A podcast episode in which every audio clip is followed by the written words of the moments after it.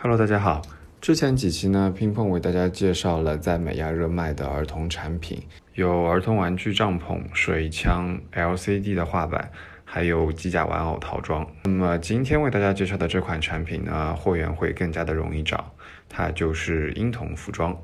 这一款儿童的 T 恤和网眼短裤套装，二月十四号刚上架的时候，在 Clothing Shoes and Jewelry 里的排名呢还在二十五万名开外，但是近期呢已经冲到了一万七千名，月销量已经超过了六百套。啊，但是可能因为是 IP 的关系，目前只有一个卖家在进行销售。IP 应该归属于美国一档知名的有线电视节目，叫做尼克国际儿童频道。IP 的主角呢是三只不同类型的卡通狗，目前白 box 的价格在十五点九九美元，通过 FBA 发货。呃，幺六八上类似的童装大概是在十五元到三十元之间不等，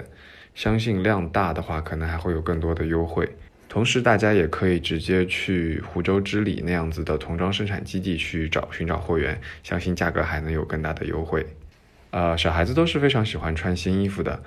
疫情影响之下，可能大部分的小孩还是只能待在家里，把新衣服当做礼物送给孩子，应该是很多家长的首选了。